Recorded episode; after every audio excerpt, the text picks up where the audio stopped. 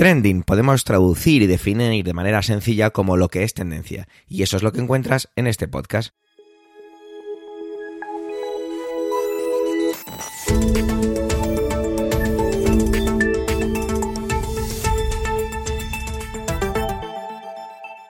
Este es el capítulo 250, 250 del 20 del mes de abril de 2023 y cuenta con las intervenciones de Pedro Sánchez, Manuel Castaño, Antonio Rentero y Eduardo Norman, porque un servidor, Javier Soler, hoy hace exclusivamente de presentador. Trending es tu podcast de noticias semanal. Adelante. En primer lugar, tenemos que pedir disculpas porque la semana pasada teníamos que haber sacado capítulo, pero a algunos nos atropelló un poco la resaca de la Semana Santa y por eso no lo sacamos. Así que desde aquí mis disculpas. Y es que empezamos ya directamente porque tenemos cuatro intervenciones y una de ellas es doble, así que imaginaros, os lleváis casi un 4 por 1. Por eso me he mantenido un poquito al margen. Por eso y porque estoy sinceramente agotado. Esta semana tengo un acto benéfico en mi trabajo que me lleva muchísimo trabajo y por eso. Pero como no habéis venido a escucharme sino a mis compañeros, vamos con ello. Pedro trae un trending que, como he dicho en las notas del episodio, pues con un poquito de solera y tiene que ver con ese cambio de sede social de la grandísima empresa ferrovial. Y es que Pedro lo analiza desde un punto de vista de esa información y desinformación que hacen a veces los políticos para hacer campaña, para hacer sangre, para hacer sus movimientos y para eh, mover sus hilos tal y como les interesa. Vamos a ver qué enfoque le da porque el ojo que ves en Twitter, como bien se, como bien conocéis que es Pedro, tiene siempre un enfoque muy curioso para este tipo de cosas. Adelante compañero, adelante Pedro.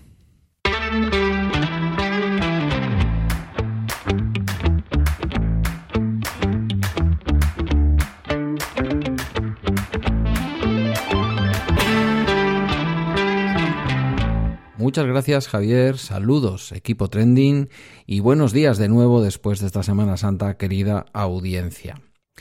Eh, en las semanas pasadas, eh, no lo hemos tratado porque no hemos tenido programa, pero yo quería traerlo hoy aquí. Una de las polémicas que ha estado encima de la mesa ha sido el traslado de la sede social de la empresa española Ferrovial a los Países Bajos. Se dijo inicialmente por parte del Gobierno de España que se trataba de una maniobra para evadir impuestos, para pagar menos impuestos de los que se pueden pagar eh, con la sede social en España.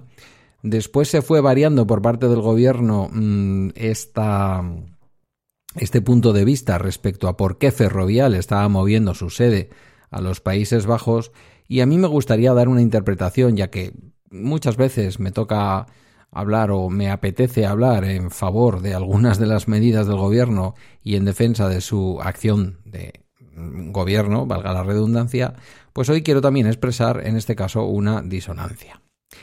No seré yo el que salga ahora en defensa de una empresa del libre mercado como es eh, Ferrovial, mm, de esas de libre mercado que habitualmente predican el libre mercado pero practican los mercados cautivos, que de alguna manera, mm, bueno, no se puede decir porque no siempre se ha podido probar, pero no en pocas veces se ha pensado que algunas de estas empresas tienen políticas de fijación de precios, de pacto a la hora de presentarse en determinados concursos de obra pública, este tipo de cosas en que las empresas del IBEX 35, las adalides del liberalismo económico, tienen por costumbre después sorprendernos. Sorprendernos para mal, porque si lo mejor del capitalismo podríamos decir que podría ser la libre competencia y que una administración o un particular obtenga un mejor precio por un producto, no sé si esto es lo mejor, pero podría ser una de las cosas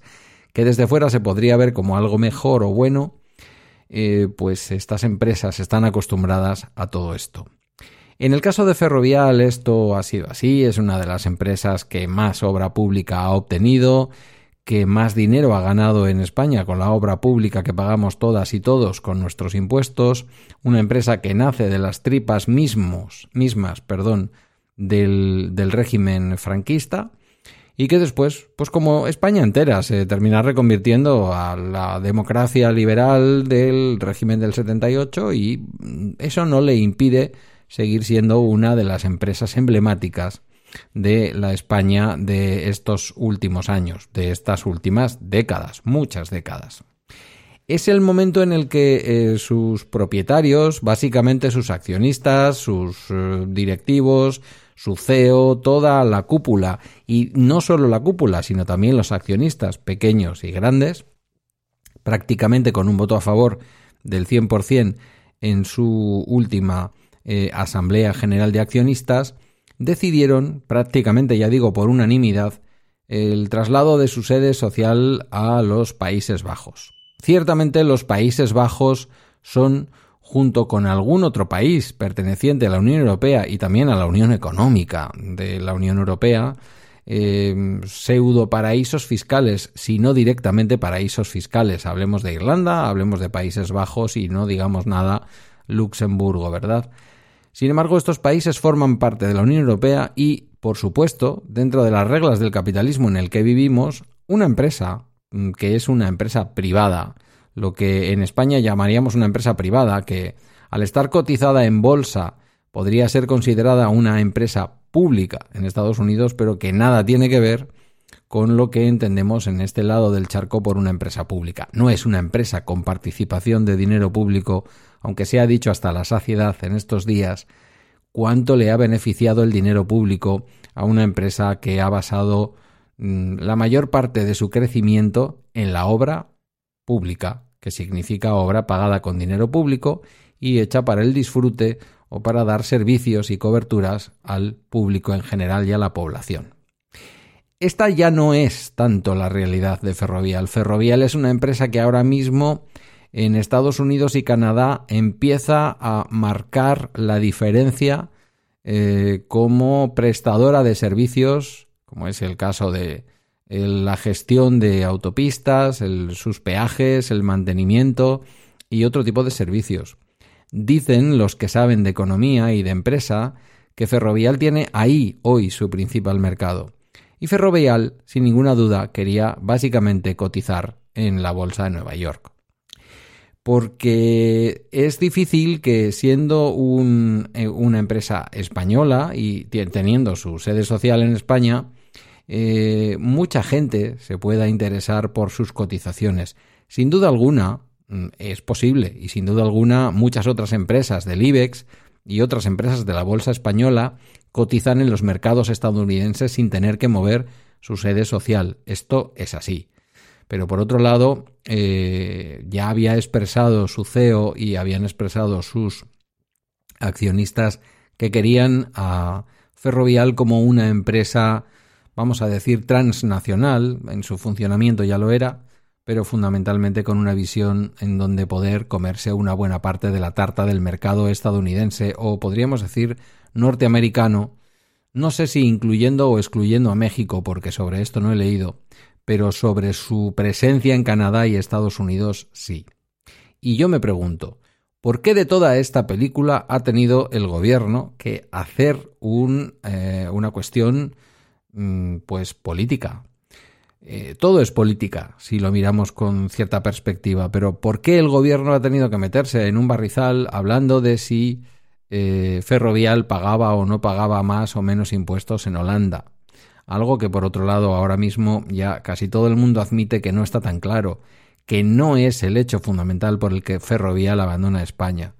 ¿Por qué ha querido el gobierno hacer esa especie de mm, pelea con Ferrovial pero pelea con, con espaditas de juguete, porque mandarle a una gran multinacional como es Ferrovial una carta desde el Consejo de Ministros pidiéndole por favor que no abandone España y dejando más o menos claro que mm, el abandono de España pues en fin, no es bien visto por parte del gobierno, no sé si esto se puede interpretar luego con otro tipo de trascendencia, sería lógico, para mí sería lógico que una empresa que deja de tener su sede en España eh, pues no tenga eh, tanta presencia y tantos contratos dentro de la obra pública en España. Pero lo cierto es que sus trabajadores van a seguir aquí, una buena parte de ellos, y van a seguir presentando ofertas a la obra pública que hay en España.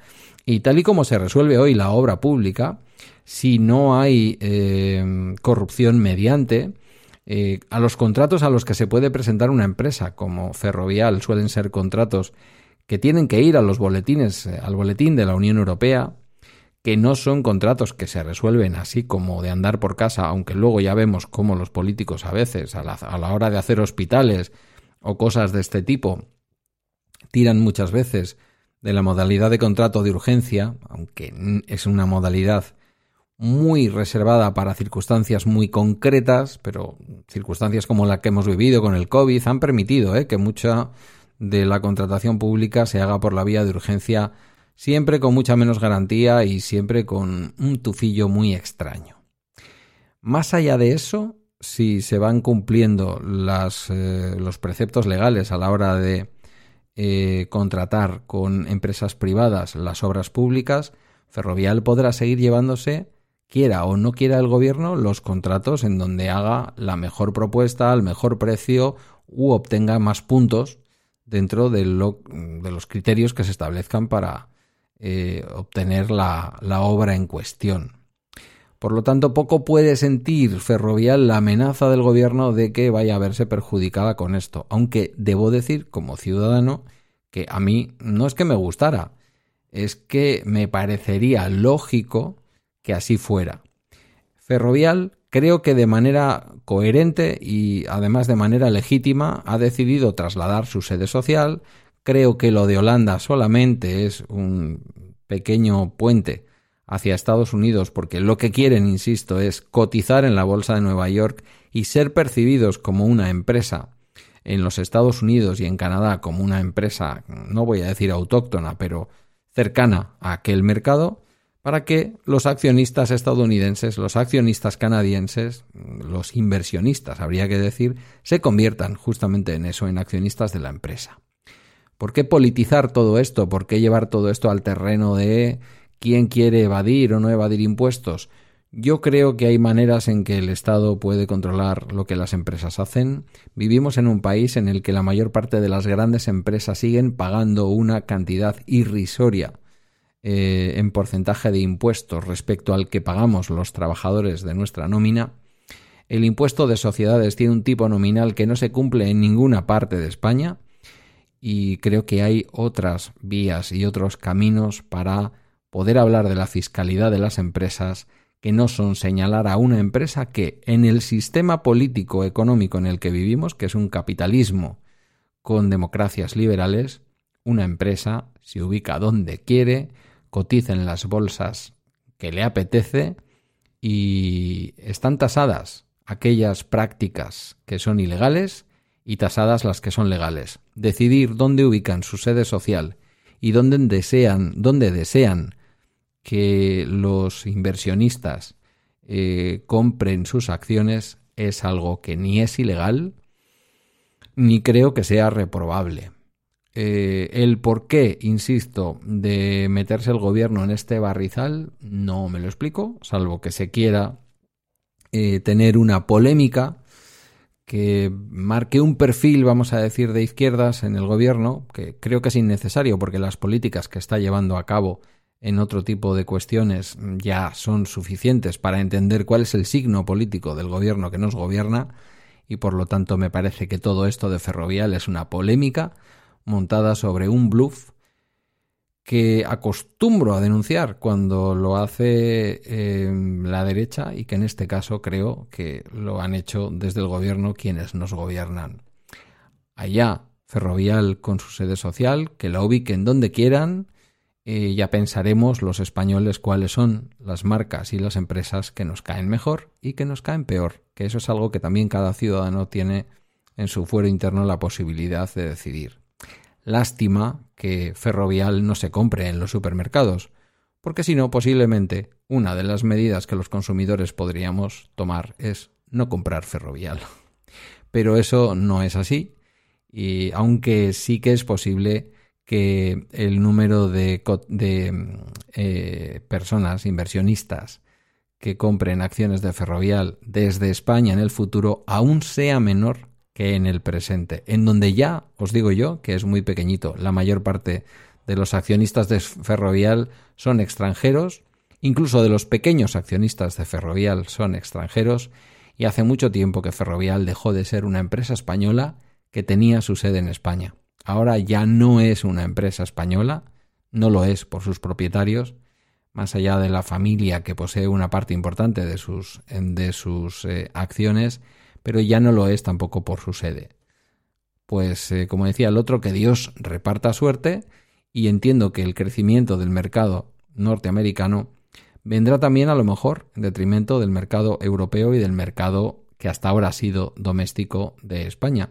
Pero sus gestores verán y a lo mejor llevan a cabo acciones suficientes como para que Ferrovial no sufra ni lo más mínimo por la decisión que ha tomado. Hasta aquí mi participación de hoy. Os dejo con el resto de compañeros de Trending. Hasta una próxima ocasión. Saludos. Es de estas veces que Manuel me, manda el título de su intervención o unas pequeñas líneas y me ha encantado porque dice, entre dos aguas, Paco de Lucía y José Torregrosa con el tema de los derechos de autor. Bueno, pues evidentemente es genial.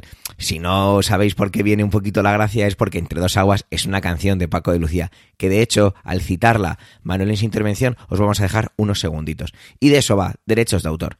Adelante compañero, adelante Manuel.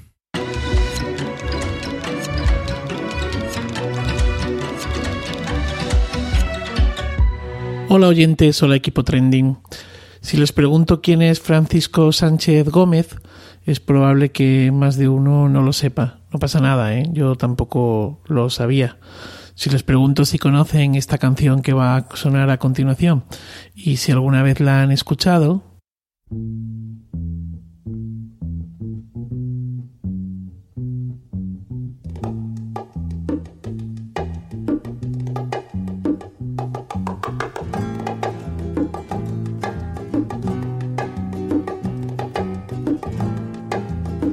Estoy seguro de que quien más, quien menos sabe que se trata de una pieza de Paco de Lucía o Francisco Sánchez Gómez, e incluso algunos sabrán que se titula Entre dos aguas. Recientemente ha sido noticia eh, la canción y sobre todo Paco de Lucía, pues un juez ha dictado sentencia respecto a los derechos de autor de las composiciones del guitarrista flamenco en las que figuraba José Torregrosa como coautor. El juez eh, ha dictado sentencia y ha obligado a los descendientes de Torregrosa a devolver el 100% de los ingresos recibidos en concepto de derechos de autor de 37 canciones de Paco de Lucía a los familiares de este, de, Paco, al reconocer eh, que eh, estas 37 canciones son de una única autoría precisamente la de Paco de Lucía. Entre estas canciones pues se encuentra la que, la que hemos escuchado al principio, esos segundos que hemos escuchado que es Entre dos aguas eh, y que como decía anteriormente pues probablemente eh, les suene. La demanda fue presentada por los hijos y la viuda del músico y que son además los herederos y tenedores de los derechos de, de autor. Bueno, ojo, porque el litigio comienza con Paco todavía vivo. Una hija suya, abogada, pues eh, bueno, comienza a organizar la obra de su padre, eh, todo el, el, el, futuro legado, y entonces se encuentra con que Torregrosa firmaba como coautor 37 canciones. Parece ser que cuando se lo cuenta a su padre, pues este no era conocedor de este hecho. Y a partir de entonces se inicia pues un litigio que ha durado 13 años, 13 años de pugna, y un camino que no ha sido nada fácil, porque el mundo de las regalías en el sector musical pues es eh, harto complicado. Existen múltiples matices, múltiples combinaciones. No he querido entrar en, hoy en, ello, pero merece la pena eh, casi dedicarle una, una intervención aquí, porque como digo, pues, pues es que hay muchos matices y hay muchas uh, combinaciones. Desde la autoría uh, de edición, es decir, lo que sería la, la creación, eh, y la primera grabación hasta la autoría de, grabación, es decir, quién, quién graba, eh, eh, con quién se graba, etcétera, etcétera. Y a esto hay que sumar, pues ya la cosa se ha complicado bastante, muchísimo más en el momento en el que han aparecido las plataformas, el streaming, la televisión en su momento, la publicidad, etcétera, etcétera, etcétera. Así como, como dato, una vez muerto el autor, las regalías, los derechos están vigentes durante 70 años. 70 años lo que es eh, la interpretación de la ah, pieza y el uso de la pieza. Pero la grabación, la grabación no caduca. Es decir, que si usamos una grabación hecha en los estudios eh, Arola o en los estudios Philips, una grabación concreta, pues tenemos que seguir pagando esos derechos de autor. Bueno, ahora la pregunta sería, ¿cómo es que Torregrosa, cómo es que este músico, arreglista y compositor eh, alicantino, pues se había apropiado de la, de la coautoría de estos 37 temas? Vale, pues parece que esto es una práctica bastante habitual porque muchos de los eh, autores pues no tenían eh, nociones académicas de música, no sabían lenguaje musical y a la hora de pasar sus creaciones a partituras pues esto se lo hacía otra persona. De hecho, bueno, pues en algunos casos estaba establecido que el hecho de pasar a la partitura suponía un 10% de los derechos o un 15% de los mismos. Parece ser que en estas 37 canciones fue Torregrosa quien lo hizo, quien pasó a una partitura, quien puso en un pentagrama eh, las obras de Paco de Lucía. Y parece ser que con astucia y con mayor o menor malicia, pues se atribuyó el 50% de la autoría. A ver, como digo, en ocasiones, además del compositor, pues intervienen arreglistas, eh, no solamente una persona que pase la partitura o que cree la partitura, sino que intervienen arreglistas y que forman parte, por tanto, de la creación de la pieza. Y entonces se convierten en coautores y, por tanto, pues, eh, pues reciben su fruto, ¿no? Eh, y reciben su fruto en función de, esta labor. Hay un, se establece un porcentaje de esas regalías. En este caso, según el juez, en estas 37 canciones, en estas 37 composiciones, pues no correspondía a Torregrosa ningún derecho derivado. Pues es que no hizo los arreglos, sino que solo se limitó a armar la partitura. La verdad es que Torregrosa tiene una carrera bastante interesante. Fue, como he dicho antes, pues músico, compositor. Él era pianista, lo cual también un poco choca en cuanto a su posible autoría con respecto a, eh, como pianista, con respecto a una serie de obras que tienen que ver con el flamenco y especialmente con eh, diseñadas para la guitarra. Pero bueno, el caso es que, mm, el caso es que, bueno, pues este, este, esta persona, este, Torregrosa, ha trabajado componiendo canciones, pues para Nino Bravo, Marisol, Rocío Durcal, tiene bandas sonoras de películas, eh, armonizó también y transcribió obras del Renacimiento español. En 1963 eh, entra en la casa ah, Philips. Eh, anteriormente había estado con Augusto Alguero en. Ay, no me acuerdo ahora mismo de cómo se llamaba. Eh, Nuevo Mundo, me parece que era. Estoy tirando de, de memoria, ya me lo van a perdonar. Bueno, venía de, ya del mundo de la, de las discográficas. Y bueno, pues aquí en Philips pues va a trabajar con artistas como Paco de Lucía, Los Chichos o eh, El Lebrijano. Y, y, en algunas de sus composiciones, de las composiciones de estos y de otros, pues él interviene con los arreglos, con dirección orquestal, bueno, o sea que está presente. Y bueno, fue aquí en Philips donde precisamente pasó todo esto, como digo, y como anécdota contarles que entre dos aguas que es la, canción, bueno, el fragmentito que hemos escuchado anteriormente, que son menos de 30 segundos, porque si eh, nos pasamos de los 30 segundos, pues tendríamos que pagar los derechos de autor. Eh, como y, y, no sabríamos a quién pagárselos. bueno, permítanme la broma. La anécdota de la creación es muy interesante porque Entre dos aguas no estaba en el disco original, sino que estaba, eh, no, no, no existía. Pero cuando se está cerrando el disco original que se llamaba, que se llama Fuente y Caudal, pues resulta que, que Torregrosa le dice a Paco de Lucía en el estudio de grabación que el disco se queda corto de tiempo y que es necesario una pieza más. Y dicen y cuentan que Paco comenzó entonces a acariciar la guitarra y con esa genialidad que le caracterizaba, pues fue armando allí mismo la que luego sería la canción totem del disco, la que lo abre y bueno, esto hizo que el disco estuviese durante 22 semanas en los puestos de los discos más vendidos en España. Bueno, dicho todo esto, ahora la pelota está en el tejado de la SGAE, que debe hacer las cuentas y con ellas pues eh, se establecerá la cantidad de ejecución de la sentencia. De momento se le han impuesto a la familia de Torregrosa 10.000 euros en concepto de daño moral y la familia de Torregrosa, pues lógicamente va a recurrir la sentencia. Ellos se acogen a que eh, en todos los materiales, es decir, los CDs, la publi, los cassettes, eh, los discos, es decir, todo lo, todo lo que acompañaba, acompaña a los, a los CDs donde vienen las autorías, pues aparecía esa coautoría y que es muy raro que después de 40 años percibiendo solo el 50% de los derechos, después de 50 años teniendo físicamente esos folletos donde aparecen estos datos, Paco de Lucía se dé cuenta de que Torregrosa le ha timado. Nada más, feliz día y feliz vida.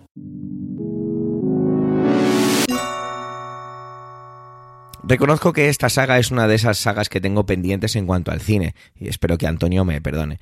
Y es que uno de los libros más famosos, que no existe, el famoso Necronomicon, vuelve a estar en el candelero porque se estrena una nueva película del universo de Posesión Infernal. Esta es, esta es de esas intervenciones que no me pierdo, pero es que a mí el cine de terror no me va demasiado. Así que os dejo con él y espero que no nos dé demasiado miedo. Adelante compañero, adelante Antonio.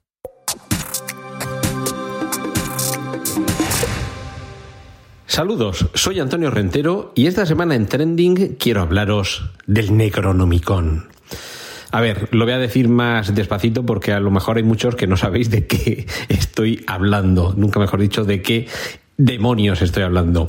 Necronomicon, que directamente del griego significaría algo así como el libro de los nombres de los muertos, es el título de una obra que escribió el árabe loco Abdul al-Hazred y que contendría unos conocimientos que podrían poner en peligro no solo la vida del que lo lee, la existencia de quienes nos rodean, o de quienes rodean, perdón, a quien lo lea, sino la propia civilización y la propia vida en el planeta Tierra, por no hablar de los efectos adyacentes en el cosmos.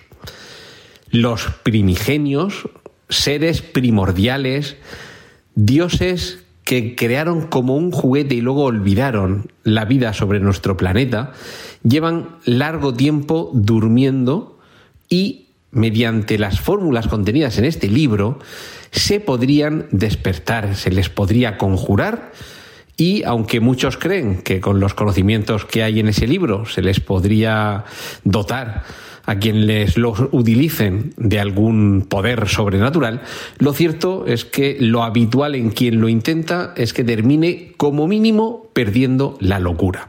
Bueno, todo esto que os he dicho es todo mentira. Es todo mentira en el sentido de que es todo una elucubración, una creación literaria. El Necronomicon solo existe a partir de que el autor Howard Phillips Lovecraft, el maestro de Providence, lo inventara lo creara y desarrollara en algunas de sus narraciones diversas teorías, leyendas, relatos, mitos en torno a este libro, quién lo escribió, los conocimientos que eh, contiene y las desdichas que acontecen a todos los que intentan poner las manos sobre este libro prohibido y expurgado.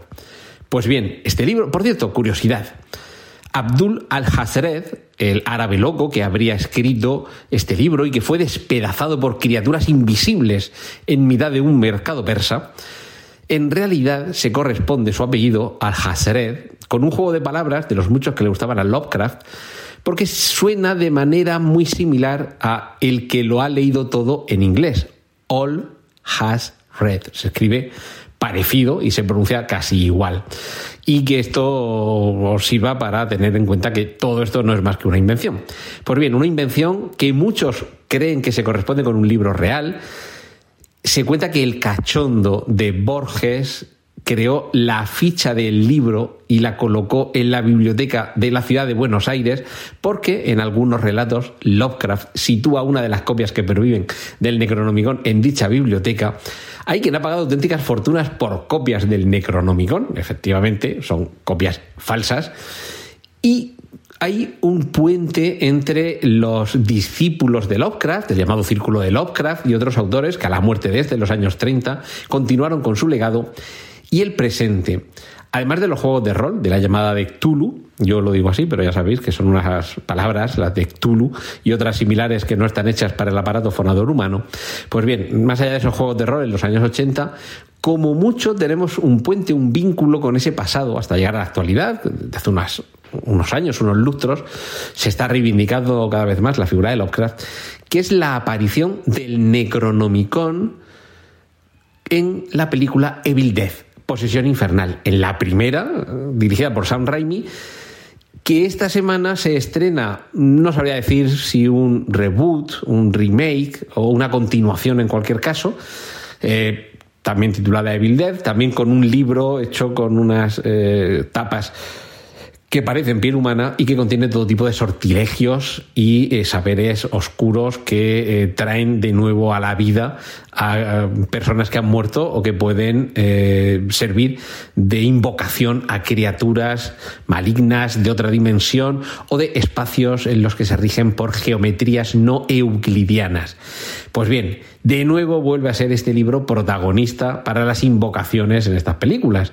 Así que, como veis, aunque lleve más de un siglo entre nosotros este libro, en, la ficción lleva un poquito menos, continúa siendo una razón excelente para pasar un buen mal rato frente a algo o, bajo el poder invocador de algo que es simplemente fruto de la imaginación, de la fantasía de un personaje que a mí particularmente me fascina, como es eh, Lovecraft, y, que además pervive a través del terror, del horror, realmente más que terror, horror, otro día si acaso entro en las distinciones entre ambos, el horror cósmico en concreto, y que sigue inspirando a películas que hoy día a lo mejor la veis, veis el libro, oís algo del Necronomicon, os suena curioso, no sabéis de dónde viene, y en realidad viene de ahí, de un libro inventado por un escritor empeñado en que nos convenzamos de que somos una moda insignificante en mitad de las vastas extensiones en tiempo y en espacio del cosmos. Lovecraft sí que supo ponernos en nuestro sitio. Y esto es lo que quería compartir esta semana con vosotros. Os dejo ahora con los contenidos del resto de mis compañeros aquí en Trending. Un saludo de Antonio Rentero. Os decía que teníamos una intervención doble y es que Eduardo trata dos temas. Por un lado, todo lo que tiene que ver con el Barça, los sobornos, los arbitrajes, bueno, todo eso que evidentemente conocemos y que él va a entrar en profundidad. Y por otro, aquel caso de un colegio mayor que grabaron mmm, profiriendo insultos de carácter machista y resulta que ese caso se ha sobreseído. Así que os dejo con su intervención. Adelante compañero, adelante Eduardo.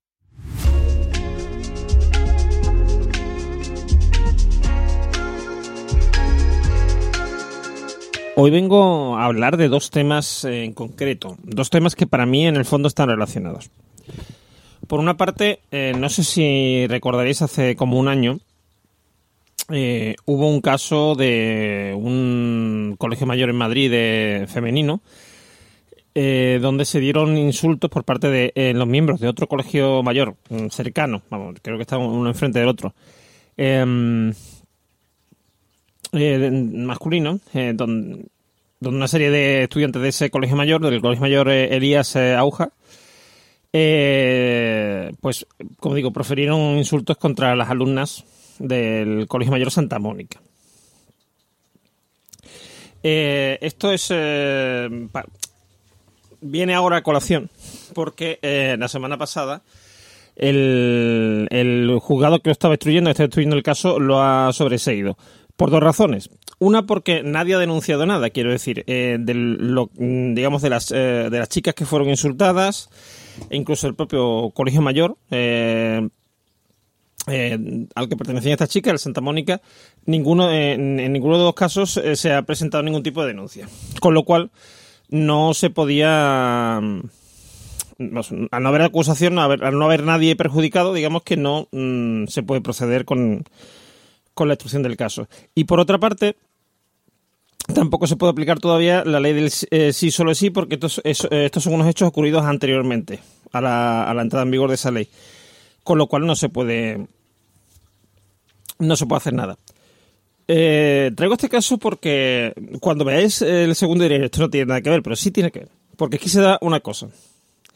Aquí todo el mundo sabe que está mal, porque de hecho el Colegio Mayor Santa Mónica eh, dijo que le parecían lamentables los hechos que habían ocurrido. El, el de los chicos, el, el Elías Auja también mmm, dijo que, que, era algo que, que solo había ocurrido por parte de una, de una, serie, de, una serie de alumnos, que no era mmm, todo el colectivo.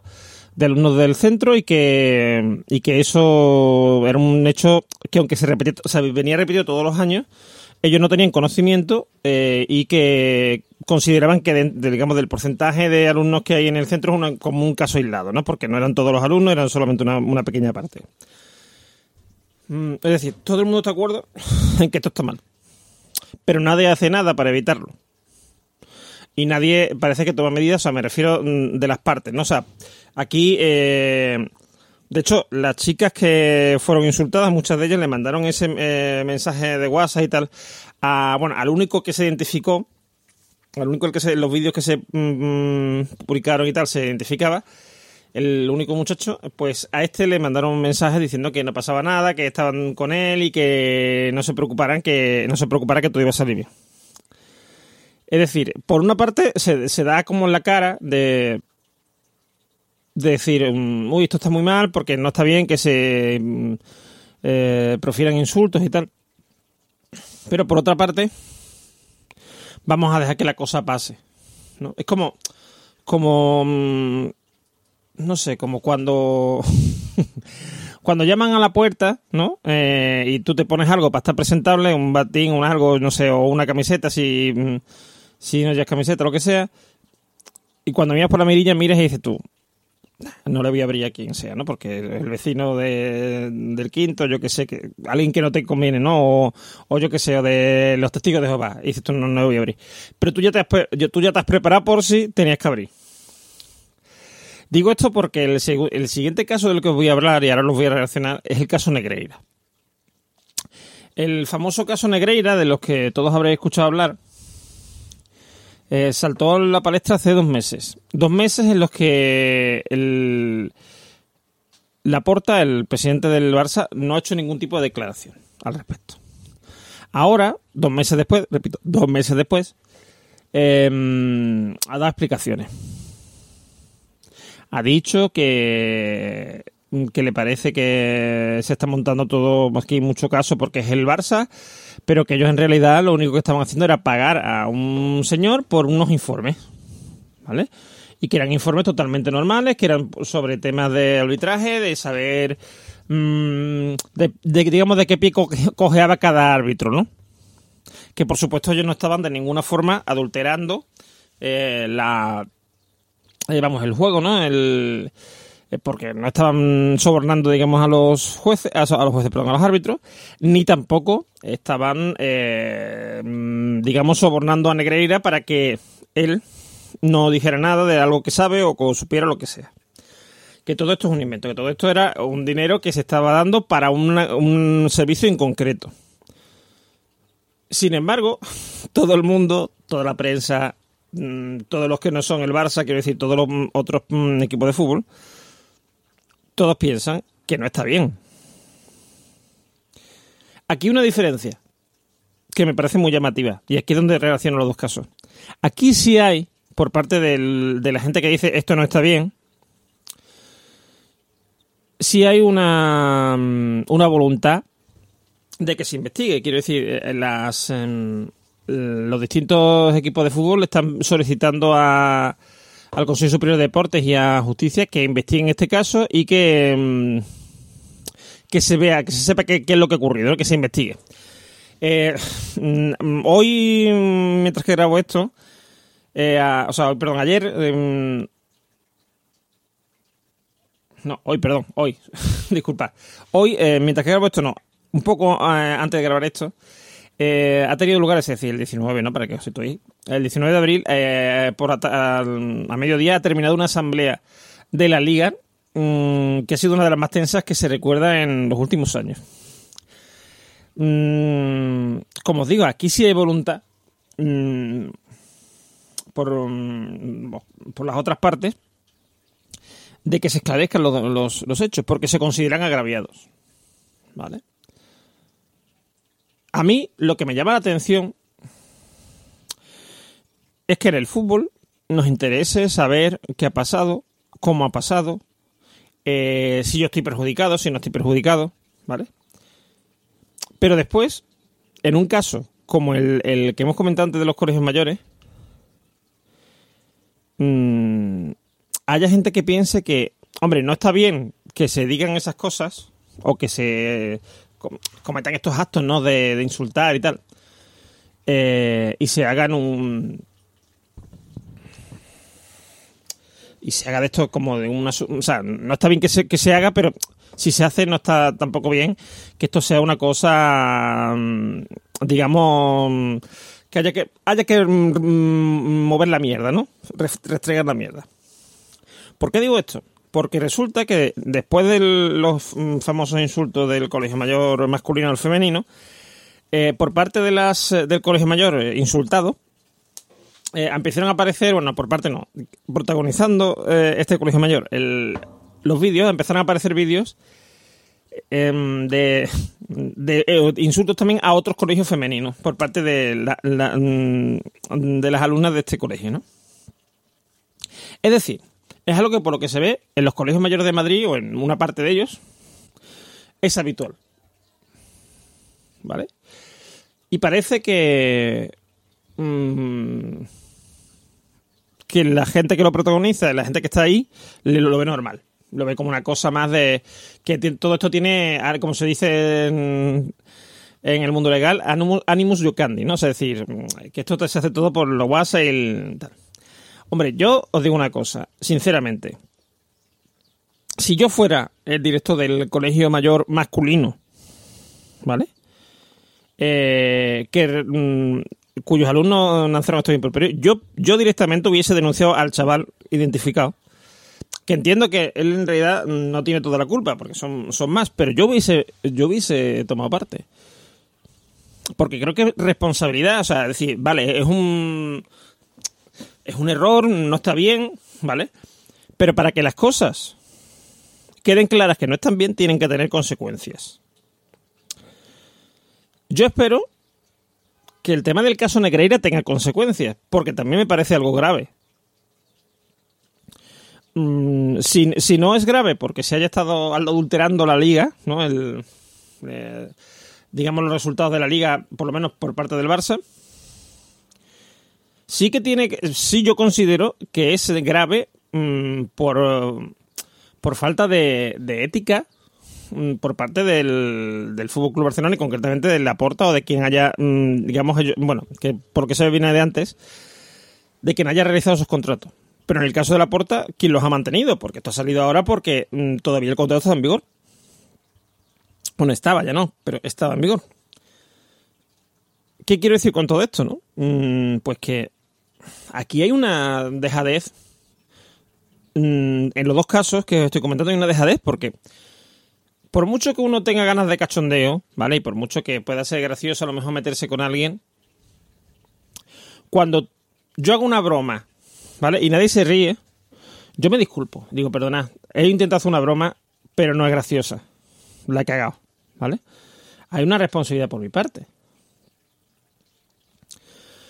Aquí, sin embargo, en este caso, se han pedido disculpas, pero se han pedido disculpas como, yo diría, más bien estéticas, ¿no? O sea, para ver, hombre, no vamos a quedar tan mal, no vamos a, ¿sabes? Hay que que la gente vea que esto es una cosa seria, pero y probablemente este año no hayan, ya digo, he hablado un año, hace ya un año de esto, este año no se hayan repetido, probablemente, espero, ¿vale? Que supongo que sí.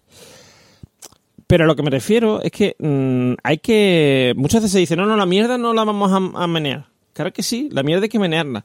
Porque si mañana, por ejemplo, en- volviendo al caso Negreira, a alguien del Madrid o a alguien del Atlético de, de, Madrid o de Bilbao o del el Sevilla Fútbol Club o del Real Betis Balompié o de lo que sea, del Valencia, de donde sea, se le ocurre hacer algo no igual que lo del caso Negreira, pero algo similar de algún tipo, se lo va a pensar.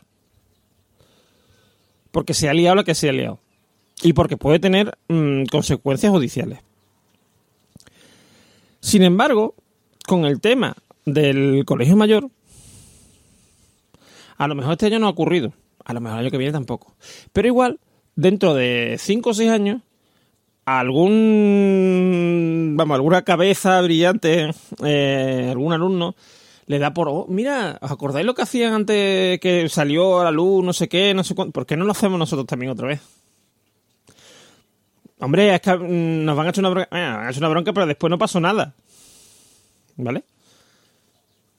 Y se va a volver a repetir una cosa así. Y yo creo que una cosa que no nos damos cuenta es que mm, tenemos todos en la cabeza, o casi todos, un tipo de sociedad que nos gustaría tener. ¿Vale? Y esto no es, mm, me gustaría tener este tipo de sociedad cuando a mí me apetezca, me parezca que es lógico, o que, o que mm, digamos, coincide con mis intereses, creencias, etcétera. No. Esto es para siempre, para todos los casos, ¿vale? Porque si no se aplica en una cosa y se aplica en otra, al final no se va a aplicar en ninguna, quiero decir. Si yo soy lapso con este tipo de cosas, mm, hombre, no digo, no digo que, mm, que haya que a este hombre darle la pena mm, de esta, la, vamos, la, pena esta, no saldrá. Eh, bueno, la revisable, ¿no? ¿Sabes a lo que me refiero? Eh, o algo de esto, no, o 30 años de cárcel, no, no estoy hablando de eso, pero por lo menos, por lo menos, yo qué sé, un, que hubiese salido que le han multado con un dinero, o que ha tenido que hacer no sé cuántas horas de trabajo social y no sé qué, ¿vale? ¿Por qué? Porque las cosas, yo tengo libertad para hacer lo que yo quiera, ¿vale? Pero yo sé que si yo quiero ejercer mi libertad matando a alguien o robando un banco, o yo qué sé, o vendiendo droga en la calle, porque, porque me parece bien, yo sé que eso va a tener unas consecuencias, ¿vale? Y me lo voy a pensar mucho. Porque tiene unas consecuencias. Ahora, si esas consecuencias no existen, eso no, no se va a evitar de ninguna manera. Y si yo lo que busco, como se supone que buscamos, es una sociedad donde se respeten a los demás, donde me respeten a mí sobre todo, porque yo siempre lo digo, digo, esto el, respeto es una cosa egoísta, ¿vale? Porque a ti te interesa, o a mí me interesa, que se respete a todo el mundo, porque así me van a respetar a mí. Porque el problema de cuando no se pierde respeto a la gente, o a los, demás, o a un grupo, un grupo en concreto, es que ya se está poniendo en cuestión el respeto. De forma que a lo mejor yo no estoy ahora mismo en ese grupo um, al que se cuestiona que se le respete, ¿vale? Eh, por ejemplo, las las, eh, las, vamos, las alumnas de un colegio mayor femenino, ¿vale? Y yo digo, a mí qué me, importa eso. Si yo no soy, yo no estoy, ni soy una mujer, ni estoy en un colegio mayor, ni, ni estoy ya en bueno, en el universitario estamos siempre, pero me refiero, no estoy no estoy de matrícula en la universidad siquiera. ¿Para qué ¿O por qué me va a importar a mí que alguien le, le insulten? O, a mí me da igual. Pero ¿qué pasa? Que si yo mañana salgo a la calle y alguien me dice gordo o me dice viejo, me, yo qué sé lo que me puede decir, ¿vale? No me voy a poder quejar, porque no me ha parecido mal que a, otro, a otra persona le insulte. No me debería poder quejar. ¿Vale? Y en el caso Negreira, por ejemplo, Mm, ahora han empezado entre el, el, Barcelona perdón, y, el, y el Madrid a decirse que, hay que ver que, son, que eran franquistas que no sé cuánto, y que si tú, era, tú más, yo menos, mm, y que si Perico el de los palotes, ¿vale? Yo entiendo, yo entiendo, lo, lo entiendo, que hay que mantener el buen nombre de los clubes, ¿vale? Pero hay que mantener el buen nombre de los clubes y de las cosas haciendo las cosas bien. Y, cuando, y que cuando lo hemos cagado, lo resumimos y decimos, mira, la hemos cagado, esto no va a volver a pasar, vamos a tomar medidas para que esto no vuelva a pasar. ¿Vale? Ha sido un error. Y, por ejemplo, si yo fuera la puerta, ¿no? Iba... Mmm, yo, yo, mmm, yo voy a mantener voy a intentar que esto se mantenga en respeto porque estando yo de presidente esto se ha mantenido y esto no debería ser mantenido ha sido un error por mi parte que que se haya mantenido este contrato vale y eso ya en sí, sin meternos en jueces ni meternos en nada, ya eso es ejemplarizante. Y ya eso marca una diferencia. Pero en realidad, en realidad, la, eh, la, Porta y el Barça se están portando como el chaval este del, de los insultos. Es decir, no, yo no he hecho, esto ya se hacía antes, esto ya se venía haciendo, esto ya es mm, una cosa que se ha hecho todos los años. Mm, yo estoy aquí desde hace, como diría este, ¿no? A lo mejor desde hace dos o tres años, pero esto hace diez años también se hacía, porque han salido grabaciones de hace diez años, ¿vale? Es decir, es decir, mm, no podemos echar balones fuera. Yo creo que esto ya no es la primera vez que lo digo aquí, pero no podemos echar balones fuera. Si queremos una sociedad con un mayor entendimiento, con una mayor posibilidad de hablar, etcétera, entre todos, tenemos que cambiar esto. Seamos un colegio mayor o seamos un club de fútbol. Y hasta que no nos metamos esta idea en la cabeza, vamos a seguir siempre con la misma cantinela. Un saludo. Gracias por llegar hasta aquí y, por supuesto, por el tiempo empleado a escucharnos en este capítulo ducentésimo quincuagésimo. La verdad es que la cifra 250 es de esas bonitas, redondas, preciosa. Tenéis nuestra cuenta de Twitter, arroba trendingpod, y las de las voces de hoy en emilcar.fm barra trending. Como siempre, a vuestra entera disposición. Un saludo, me quedo sin voz, hasta la semana que viene.